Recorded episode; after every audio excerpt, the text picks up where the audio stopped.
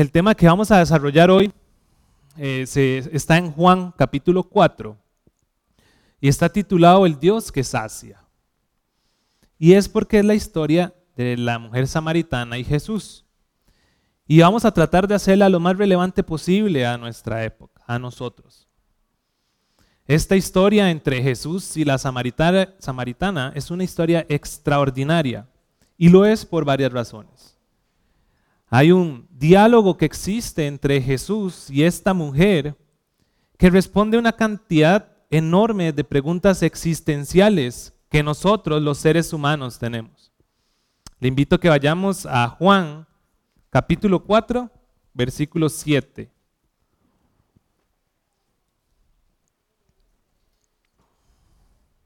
Juan capítulo 4, versículo 7.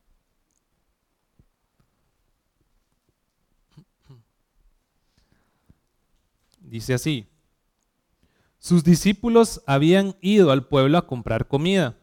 En eso llegó a sacar agua una mujer de Samaria y Jesús le dijo, dame un poco de agua.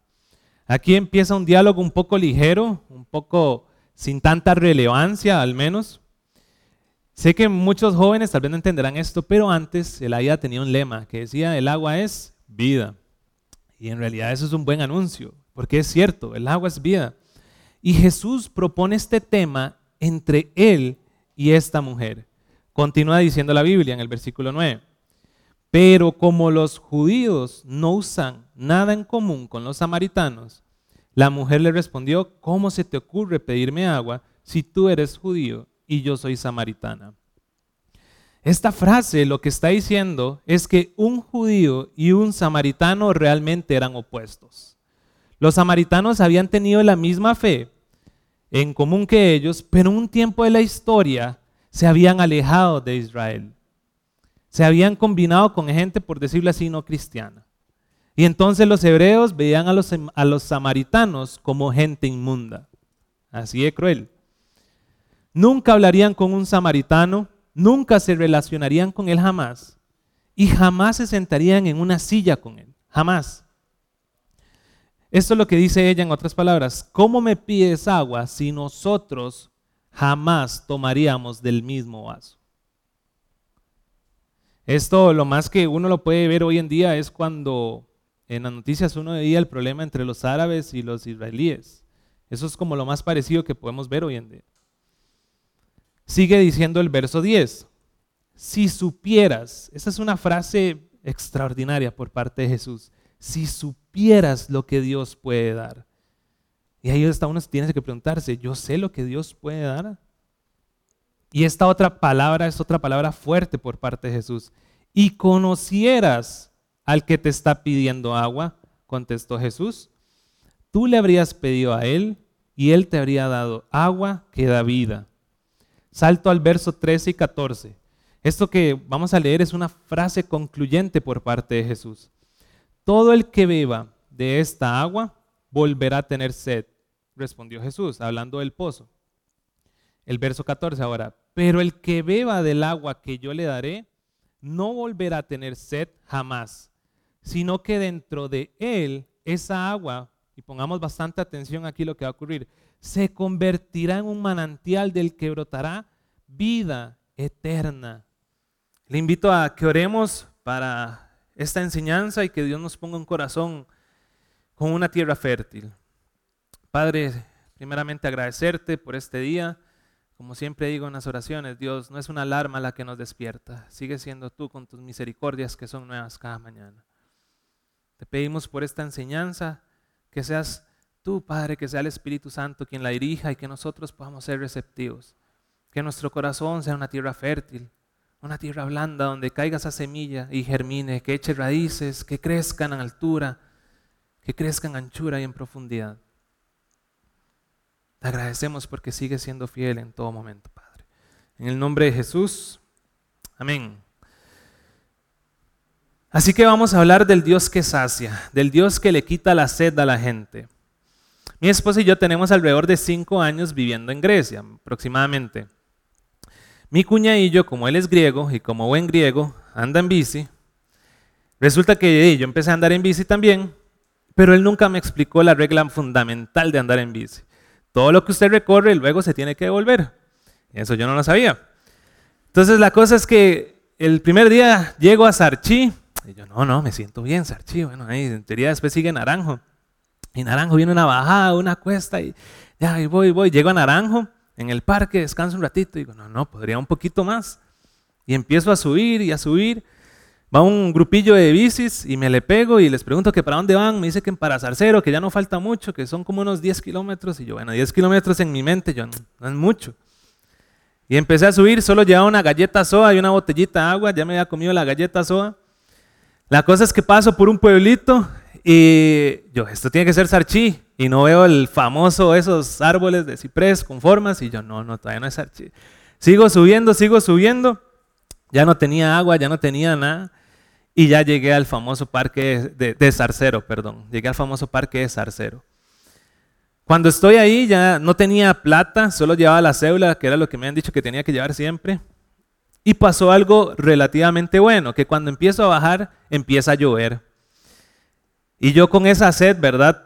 Había algo malo, que los frenos no frenaban, porque cuando se mojan no sirven. Y entonces lo bueno era que me estaba refrescando. Yo en ese momento abría la boca, ¿verdad? Y es que hay personas que también cuando se sienten necesitadas de sed, por ejemplo, una persona en un desierto, ¿qué es lo que hace? Se toma la orina. Y muchas veces podemos decir, no, yo jamás haría eso, aquí que allá. Pero el punto es que van a haber personas que van a tratar de saciar la sed con lo que haya, con lo que sea. Y Jesús eleva esta conversación a otro nivel y trae el tema de la sed existencial. Y Jesús plantea que en cuatro formas Él sacia nuestra sed. Ese es el tema que vamos a desarrollar hoy. Jesús es el único que lo puede hacer en la medida, en la profundidad y en la manera que la vamos a ver. La primer sed que Él sacia es la sed de aceptación. Nosotros como seres humanos tenemos una enorme necesidad relacional. Ocupamos estar con alguien, ocupamos permanecer en un grupo, y el verso 9 de donde extraigo este principio, y si gusta lo leemos, dice lo siguiente. Pero como los judíos no usan nada en común con los samaritanos, la mujer respondió, ¿cómo se te ocurre pedirme agua si tú eres judío y yo soy samaritana? Ella lo que le está diciendo, como vimos anteriormente, es entre nosotros no nos hablamos. No tocarías un vaso que yo hubiese tocado, pero Jesús sabe el rechazo, sabe la oposición de hecho, en Isaías capítulo 53, de manera profética se decía que Jesús iba a ser despreciado, que iba a ser rechazado. Entonces Él la entiende, Él la comprende, Él la acepta como ella es. ¿Usted conoce la historia de la samaritana?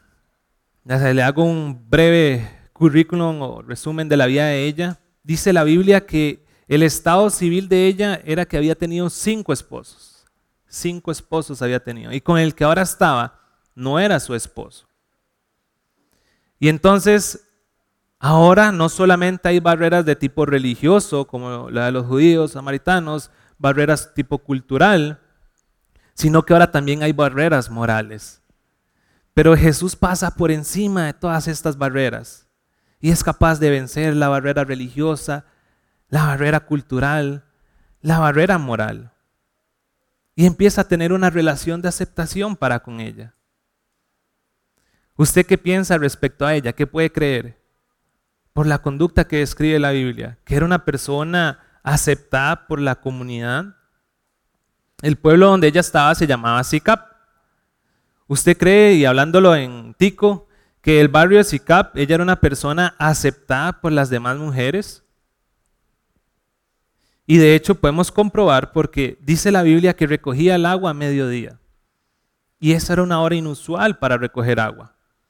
O se recogía de muy temprano o se recogía de muy tarde.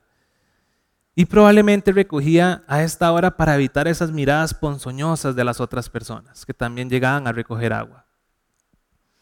¿Alguna vez a usted lo han vuelto a ver feo con esos ojos filosos?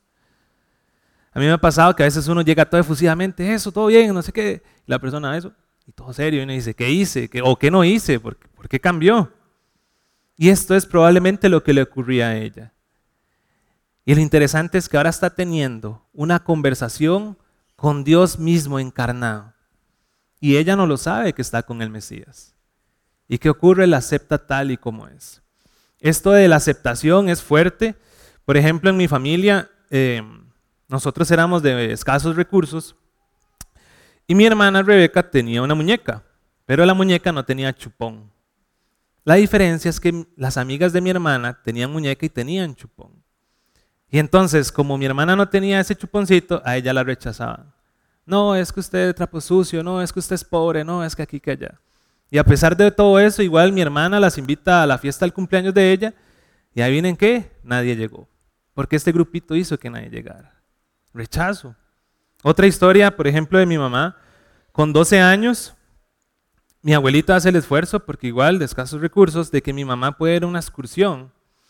Resulta que mi mamá con 12 años llega a la escuela, el bus, la buseta no salía de ahí, sino que salía desde otro punto, pero todos tenían que llegar a la escuela.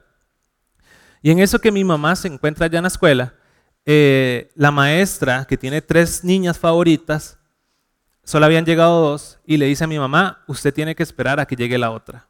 Y mi mamá, ¿pero por qué? Si yo llegué temprano. No, usted se tiene que esperar y no se venga hasta que ella llegue. Mi mamá se queda esperando 5, 10 minutos, 15 minutos. Ya todos se habían ido donde salía el bus. Y mi mamá dijo, no, ya yo tengo que ir donde sale el bus. La cosa es que mi mamá ya llega de donde salían los buses y sí, ya el bus se había ido. Habían dejado a mi mamá. Mi mamá sabía que como era mi abuela, mi abuela más bien le iba a castigar, le iba a fajear a ella, por decirlo así. Entonces mi mamá decide y toma la decisión de irse a donde más o menos ella se recordaba que era el lugar y era Cartago. Imagínense una niña de 12 años buscando el bus de Cartago, donde queda el lugar, y se va para allá. Llega a donde estaba la excursión y la maestra, en lugar de hacer una cara de, se me olvidó, ¿qué fue lo que pasó? Más bien era una cara de desprecio. Y la otra niña que estuvo esperando a mi mamá llegó al lugar. Y esta profesora era mala con mi mamá. El día del padre le decía, usted no tiene papá, así que no se preocupe, no tiene que hacer nada. Jesús nos acepta tal y como somos. No importa si no tengo mamá, si no tengo papá, si soy pobre, si tengo mucho dinero. Él me acepta tal y como yo soy. Y hablando desde la línea moral, hay mucha gente que dice, yo no puedo ir a la iglesia ahorita como estoy, me voy a ir y cuando me porte bien voy a volver. Pero eso no debe ser así. Él nos abraza con ese amor tan grande que nos acepta, pero nos ama tanto que no nos quiere dejar como llegamos. Pero nos acepta tal y como somos. Si en el pueblo de Sicap los hubieran acomodado por conducta, de seguro esta mujer hubiera estado en las últimas posiciones. Y Jesús la escoge para tener un diálogo con ella. Para tomar del misma, de la misma agua a ella. Y ella le dice, ¿cómo se le ocurre hacer eso? Es que si supieras lo que Dios puede dar, si conocieras con quién estás hablando nos acepta incondicionalmente, nos acepta tal y cual somos. Ese es nuestro Cristo. La segunda sed que Él es capaz de saciar en el ser humano es la sed de confrontación. Primero nos acepta y luego nos confronta. Eso viene en orden. Y nosotros como cultura somos sumamente superficiales. Después de que logramos que alguien nos acepte, luego de entablar una amistad con alguien, las relaciones normalmente tienen mucha superficialidad. Ese típico de eso, todo bien, pura vida, y sigo caminando. Eso, bendición, hasta luego, y sigo caminando.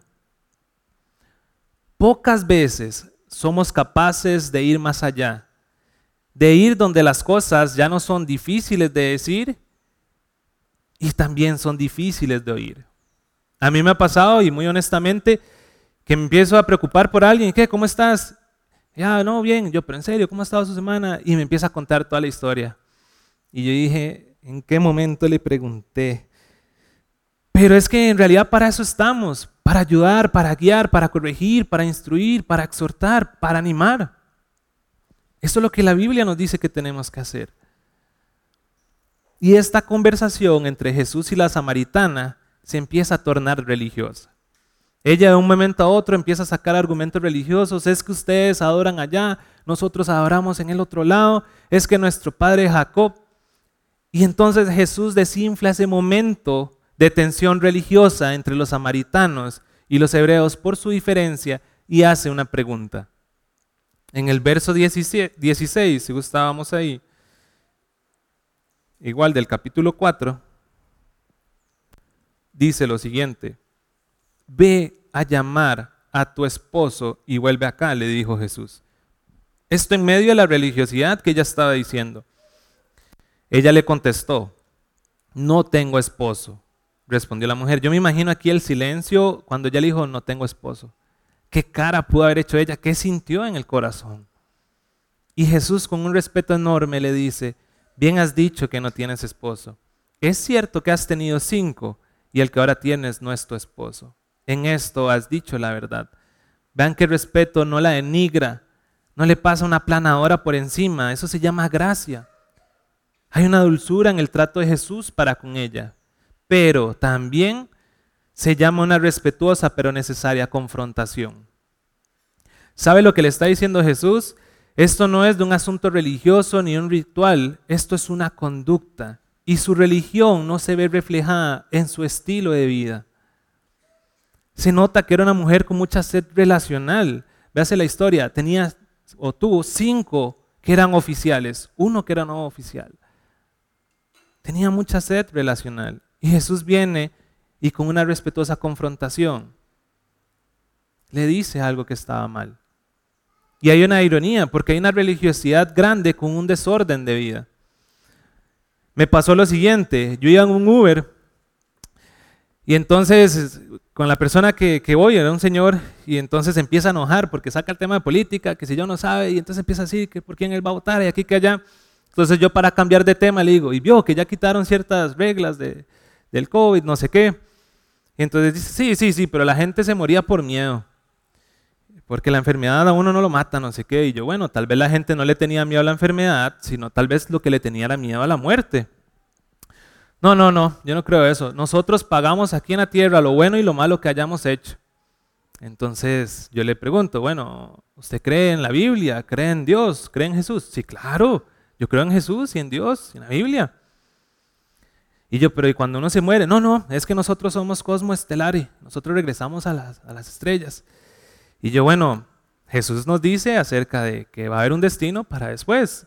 Y dice que el infierno va a ser un llorar y un crujir de dientes. Entonces sí tenemos, y Cristo nos dice, es que la Biblia la han cambiado, es que la Biblia fue escrita por hombres, es que la Biblia no sé qué. Existe una religiosidad muy grande. ¿Cómo puede creer en Jesús, en la Biblia y en Dios, pero no creer en lo que está escrito? Y a veces nos pasa esto cuando hemos sido aceptados en un grupo y no queremos que nos saquen, entonces no somos capaces de decir algo que a mí no me gusta o algo que alguien está haciendo mal, porque después me, me van a quitar ese derecho de estar en ese grupo. Y es que el decirle también algo a alguien que está mal se gana. Y cuando se dice, se tiene que decir con amor, con cariño, con dulzura, como nos los está enseñando Jesús. Hace unos años salió un meme que decía, se tenía que decir y se dijo. No sé si ustedes se recuerdan de ese meme. Por ejemplo, los perros son mejores que los gatos. Se tenía que decir y se dijo. O por ejemplo, la liga es mejor que esa prisa. Se tenía que decir y se dijo. Algo así eran esos ejemplos. El punto aquí es que hay muchas veces, muchas personas que, que no le importa qué le están diciendo a alguien mientras ellos ya lo dijeron. No me importa si estoy dañando a la otra persona mientras ya yo lo dije, no me importa, lo tenía que decir y lo dije, listo. Salado a los demás. Pero qué diferente es cuando una persona me dice a mí algo que yo ocupaba escuchar. Algo que me va a ayudar a crecer. Les voy a contar una historia que es un poco desagradable, es un poco cochina, pero ilustra bastante el ejemplo de lo que estamos hablando hoy. Es el ejemplo de Ricardo Salazar, ya que les estoy advirtiendo que es un poco desagradable él cuenta que él iba para una reunión con bastantes personas y entonces eh, ya él se alista, se monta en el carro. Entonces él cuenta que cuando va manejando llega un semáforo, esta parte no me acuerdo porque fue hace bastante, si con la mano o con un pañuelo, él se suena la nariz. ¿verdad? Yo dije que era un poco desagradable. Y eso que se suena la nariz, y cuando se ve en la mano o en el pañuelo, no hay nada. Y él dijo que se hizo el moco. Y entonces él se empieza a ver en el retrovisor, ve que no tiene nada en la cara, se empieza a ver las manos, empieza a ver y no encuentra nada. Y él dice, seguro lo hice tan fuerte que el moco salió volando, ¿verdad? La cosa es que ya él llega al destino y entonces eh, lo recibe el amigo de él y entonces el amigo se le queda viendo, ¿verdad? Extraño, y le viendo los ojos y se le viendo extraño como el cuello, no sé qué. Y dice, es que tenés algo en el cuello. Y él dice, el moco. El moco. Y dice que el amigo se fue todavía más allá y le quitó el moco. Yo le dije que era un poco desagradable, ¿verdad? Pero ¿cuál es la moraleja de esto? Un verdadero amigo es capaz de observar algo que me hace lucir muy mal, que le hace lucir muy mal a usted, pero se acerca e intenta quitárselo de encima de una manera muy fina. Quien no es su amigo ve algo feo en usted y lo que hace es que se lo comparte a otras personas. Eso se ve desagradable más bien. Se lo dice a medio mundo, pero no a la persona correcta. Jesús aquí sacia una de las necesidades más grandes que tenemos, la sed de confrontación. Ninguno de los que estamos aquí, ni yo, ni Oscar, ni Mike, ni Alejandro, ninguno de los que se pone aquí a tocar, ninguno de los que estamos ahí abajo, somos perfectos. Ocupamos que muchas veces nos corrijan para crecer. Y Jesús tenía una cita con ella y fue tan dulce, tan correcto, y tenemos que aprender de él. Nosotros aquí veíamos mucho HD, que es haciendo discípulos. Y muchas veces nosotros nos identificábamos con Pedro, es que yo soy cabezón como Pedro, es que yo soy como Juan, que ya quiero tirar rayos y fuegos y todo, yo quiero ser como es.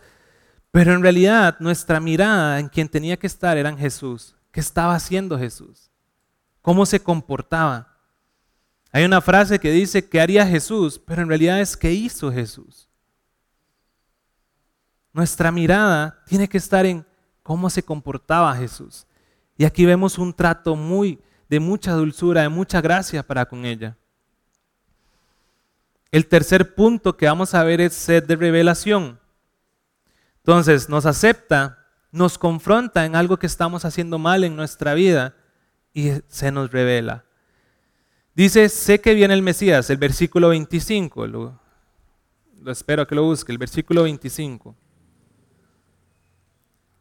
Sé que viene el Mesías, dice ella, al que llaman el Cristo, respondió la mujer. Interesante eso, que ya, ya sabía acerca del Cristo. Dice, cuando Él venga, nos explicará todas las, todas las cosas. El verso 26 es uno de esos momentos extraordinarios porque Jesús tiene un acto de revelación para con ella. La aceptó, la confrontó y él sabe que para que ella eche raíces en el conocimiento de Dios, lo necesita conocer más a Cristo. Entonces se le revela. El versículo 16 dice, ese soy yo, el que habla contigo. Antes enseñaban en un centro cristiano que la declaración máxima de Cristo acerca de, eh, de, la revelación, perdón, sí, de Cristo, como el Mesías, era en Mateo 16, donde Pedro decía, tú eres el Hijo de Dios, tú eres el Cristo, el Hijo de Dios viviente, y que eso partía al Evangelio a la mitad, que había un antes y un después. Y hoy en día nos damos cuenta que no fue Pedro en reconocer esa declaración, el primero en reconocer, fue una mujer, una samaritana, y es increíble que haya sido una mujer con esta historia, a quien Jesús se le revelara. Y eso es maravilloso porque muchas veces decimos, ¿y quién soy yo? ¿Qué currículum tengo? ¿Qué es lo que pasa? Que Jesús vino por los enfermos, por los imperfectos, y aquí calzamos todos nosotros. Algo importante en ella es que se ve una ascendencia. Ella primero llama a Jesús los judíos, los judíos y nosotros no tenemos nada en común. Luego la palabra que utiliza para Jesús después de judío es Señor. Luego le llama profeta. Y luego en el pueblo hay dos versiones que una dice, no será ese el Cristo. Y en otra dice, yo creo que ese es el Cristo. La primera evangelista que retrata la Biblia es ella. La Biblia nos cuenta que una gran parte del pueblo se convirtió por ella pero tuvo que crecer en revelación de quién era Jesús. Cuando uno estudia la vida de Judas, lo más que Judas le llegó a decir a Jesús fue maestro. Y de hecho eso es lo último que le dice maestro. Y por supuesto que Jesús es el maestro. Pero si hubiese esperado algo de alguien que caminó tres años con él, hubiera sido mayor, mayor revelación de delante de quien él estaba. Jesús planteó la vida eterna de esta manera. Esta es la vida eterna, que te conozcan a ti como el único Dios y a tu Hijo que has enviado. Está hablando de revelación, de conocimiento, que te conozcan a ti. Sacia la sed de influencia. Esa es la cuarta sed. Sacia la sed de influencia. Esta mujer no creo que haya marcado la vida de alguien de una manera positiva. Si la marcó lastimosamente fue de una manera negativa. Es duro decirlo, pero cinco divorcios son fracasos. Es duro decirlo. No nos imaginamos a alguien así marcando positivamente en esa época a las demás personas. Pero le invito a que vayamos al versículo 39. El versículo 39 dice, muchos de los samaritanos que vivían en aquel pueblo creyeron en él, dice, por el testimonio que daba la mujer. Me dijo todo lo que he hecho. Por el testimonio que dio la mujer, muchos creyeron. Jesús dijo, tengo que pasar por Samaria. Tenía una cita con una mujer rechazada, despreciada, una mujer que nadie aceptaba. Y Jesús, a pesar de que muchas veces, a mi parecer, estaba rodeado de multitudes, prefería estos momentos de intimidad. Pero aquí entran dos preguntas muy importantes. ¿De alguna manera mi vida ha marcado la vida de las demás personas? de alguna manera mi huella emocional como ser humano ha quedado impresa en la vida de alguien más? Eso es algo que nos corresponde a nosotros. Como cristianos tenemos que estar dejando la huella. Esta huella en realidad proviene de Cristo y eso es lo que nosotros transmitimos a los demás. Y es que al estar en una sociedad tan superficial, se vuelve muy por encima y hay pocas marcas de una vida sobre otra. Y es porque no hay aceptación, no hay confrontación, no hay crecimiento. Y entonces dejamos de influenciar a las demás personas. Y de verdad que esto nos toca. Jesús, al principio cuando leíamos, dijo que alguien que bebiera del agua que él mismo es, nunca más volverá a tener sed, pero dijo algo más. Dijo que dejaría de ser un estanque y se convertiría en una fuente dijo que seríamos un manantial de agua, de agua de vida eterna. Es alguien que empieza a marcar a las personas. Empieza a salir de un grupo enorme. Lastimosamente, a nosotros los cristianos, por no tener mucha influencia en los demás, se nos llama cristianos light. Pero eso tiene que cambiar. Alguien que sabe qué decir, qué hacer. ¿Por qué podemos saber qué decir y qué hacer? Porque conocemos al Todopoderoso porque sabemos de qué es capaz Dios. Y es que a veces no queremos influenciar en los demás porque a veces nos cae mal a alguien con solo verlo. Les cuento una historia rápidamente. Hay una película que está basada en hechos de la vida real y es acerca de la Segunda Guerra Mundial. Resulta que el papá había ido a la guerra anterior y todos los amigos se le murieron y creo que esta es una de las razones por la cual este señor era eh, violento. Él dejaba que se agarraran los dos hermanos, o sea, los hijos de él, que se agarraran hasta que hubiera sangre y todo. Él le pegaba a la mamá. Pasa lo que Japón bombardea una parte en Estados Unidos, entonces muchos empiezan a enlistar en el ejército. Los dos hermanos se enlistan en el ejército. Resulta que el papá le está pegando a la mamá con, con la parte de atrás de un arma.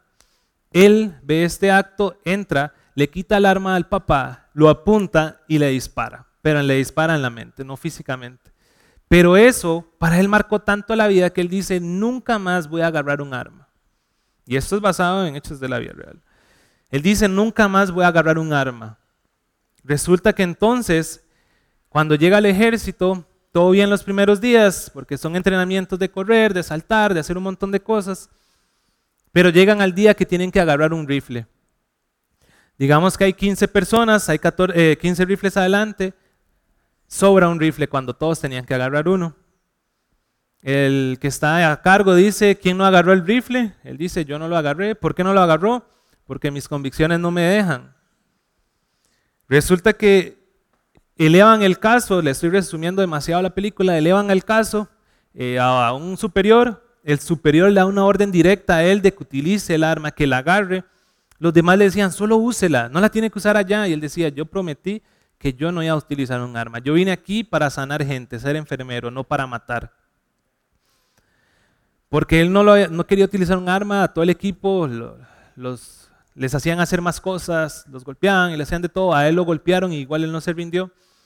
El papá, como estuvo en otra guerra, conocía un alto eh, rango. Él le pidió una carta porque a esta otra persona se lo llevaron a un juicio porque él no quiso utilizar el arma.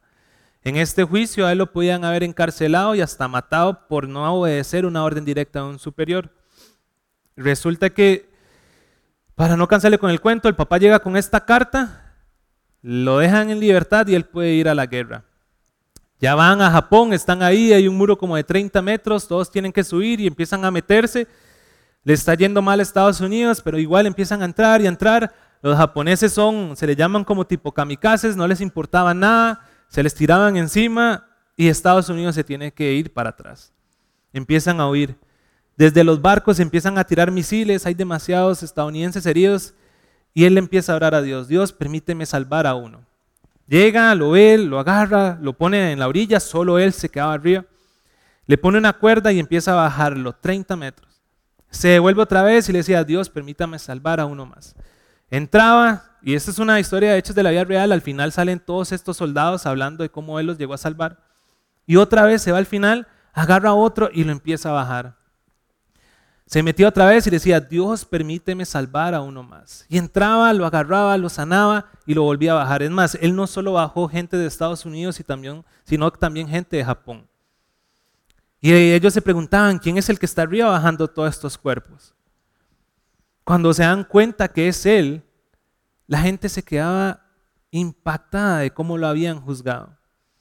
El día siguiente ya no querían ir al campo de guerra sin que él orara por ellos y no querían subir a menos que Él subiera con ellos. Muchas veces nos pasa como en 1 Samuel 16, 7, y se lo leo, no lo tiene que buscar, dice, pero el Señor le dijo a Samuel, no juzgues por su apariencia o por su estatura, porque yo lo he rechazado. El Señor no ve cosas de la manera que tú las ves. La gente juzga por las apariencias, pero el Señor mira el corazón.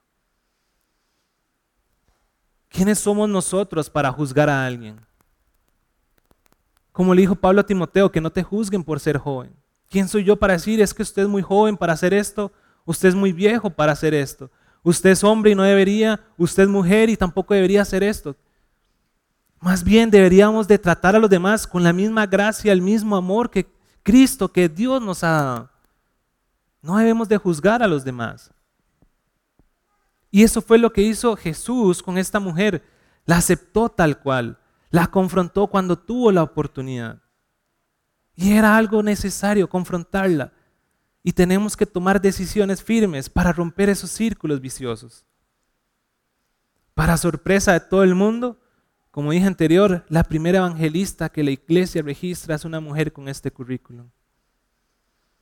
Sencillamente Jesús sabe que nosotros tenemos estas sets y a veces ni nosotros mismos lo sabemos.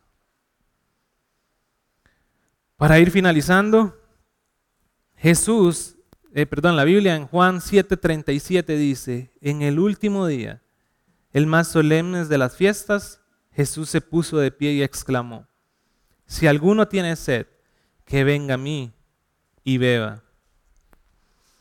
Esta es una muy buena mañana, esto es un muy buen día. Que si tenemos sed, Busquemos a Jesús. Él nos va a saciar, nos va a aceptar como somos. Todos aquí pecamos. La diferencia es qué hacemos cuando pecamos. Nos tenemos que alejar del pecado, no de la presencia de Cristo. Ocupamos ser confrontados muchas veces con que estamos haciendo algo mal. Esto puede ser doloroso, puede ser duro, pero al final nos va a hacer crecer. Si necesitamos revelación, tenemos la Biblia, donde se nos revela cómo fue Jesús, qué hizo. Pero también tenemos todo lo que tenemos alrededor. La Biblia dice que todo fue creado por medio de Cristo.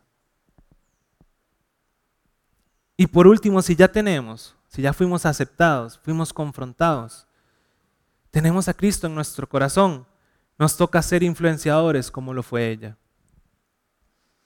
La Biblia cuenta que ella dejó el cántaro ahí a la par del pozo y se fue corriendo al pueblo a contarle a todos los demás lo que ella había ahora recibido. Le invito a que vayamos al versículo 39 para terminar la historia. Dice el versículo 39, porque muchos samaritanos de esa aldea creyeron en Jesús, porque la mujer había dicho, Él me dijo todo lo que hice en mi vida.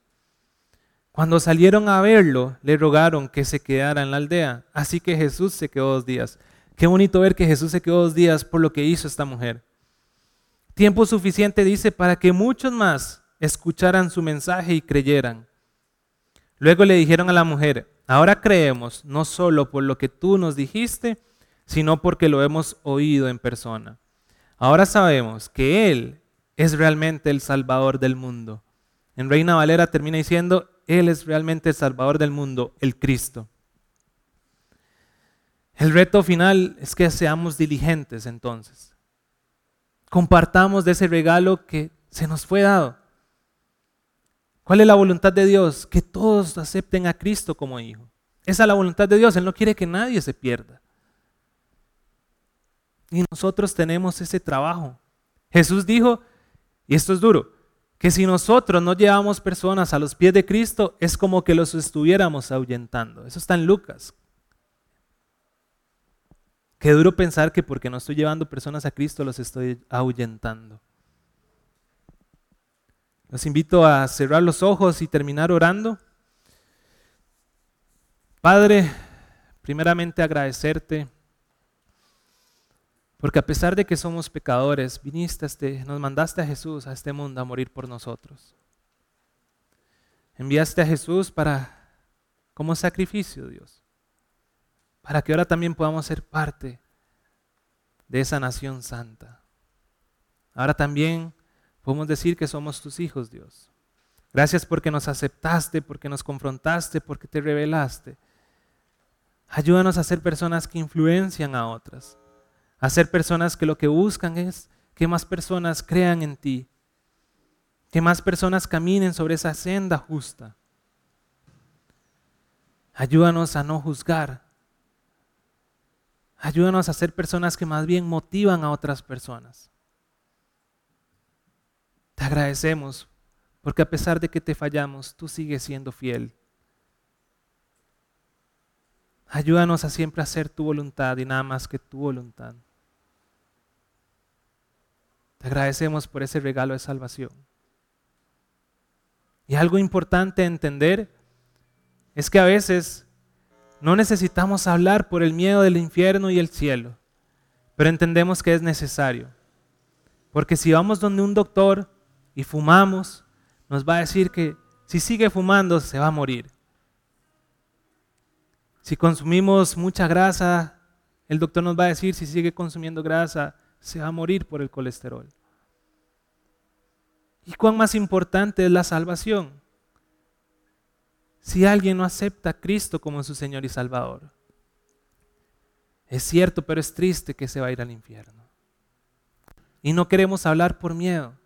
Queremos hablar más bien por ese amor que Cristo vino a salvarnos, que estábamos perdidos. Gracias, Padre, por rescatarnos. Te agradecemos de corazón, Dios. En el nombre de Cristo Jesús. Amén. Amén.